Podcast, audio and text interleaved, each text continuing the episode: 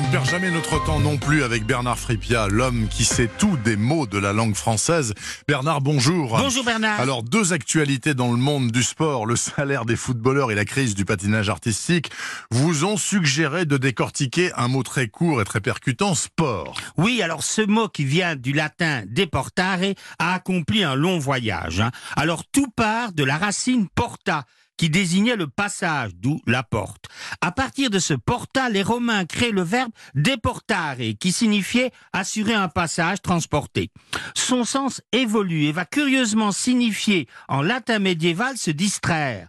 Au XIIe siècle, nos aïeux s'en inspirent pour créer le nom déport, synonyme de divertissement. Oui. La prononciation du préfixe D hésite souvent en des et D. Au XIVe siècle, on trouve la forme d'esport qui traverse la Manche à une époque où la noblesse anglaise s'exprimait presque exclusivement en français. C'était le bon temps. hein. Alors, les Anglais enlèvent le 2 et conservent à sport son sens d'amusement qui évolue. En 1523, il devient une distraction de plein air à base d'exercices physiques. Au début du 17e, on emploie au pluriel ce mot pour désigner une série de compétitions athlétiques constituant une manifestation publique ou un spectacle donnant lieu souvent à des paris. Ça, c'est typiquement anglais. hein. Et quand est-ce qu'il revient chez nous? Au 19e. Et visiblement, ceux qui l'ont ramené d'Angleterre ont surtout assisté à des courses de chevaux. Car au début, chez nous, sport est synonyme de turf.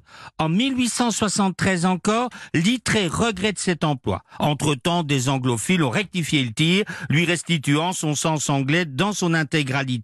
En 1866, Larousse le définit comme un ensemble d'amusements comprenant des exercices développant la force musculaire. Oui. Mais il regrette l'absence d'équivalent en français et l'entrée de nouveaux anglicismes. Sportsman, l'amateur de sport. Son féminin, sportswoman, que des illettrés, Dixit Larousse, hein, appellent sportsman femelle. On a, évi- on a échappé à ça de justesse. Alors, Larousse condamne aussi sportif et l'habitude de certains milieux de dire vie sportive. Et il conclut, ces importations gâtent la langue, mais il n'existe pas de douane pour les prohiber à la frontière. Si des Québécois cherchent des citations, Ah, ils n'ont qu'à se servir. Moralité. bah, une utopie plutôt, hein. Qu'en réponse à l'argent et au harcèlement de toutes sortes, sport retrouve son sens et sa vocation première, celui de simple amusement. Absolument. Je souscris totalement à cet avis. Merci beaucoup, Bernard Frépia, chaque dimanche matin sur Europe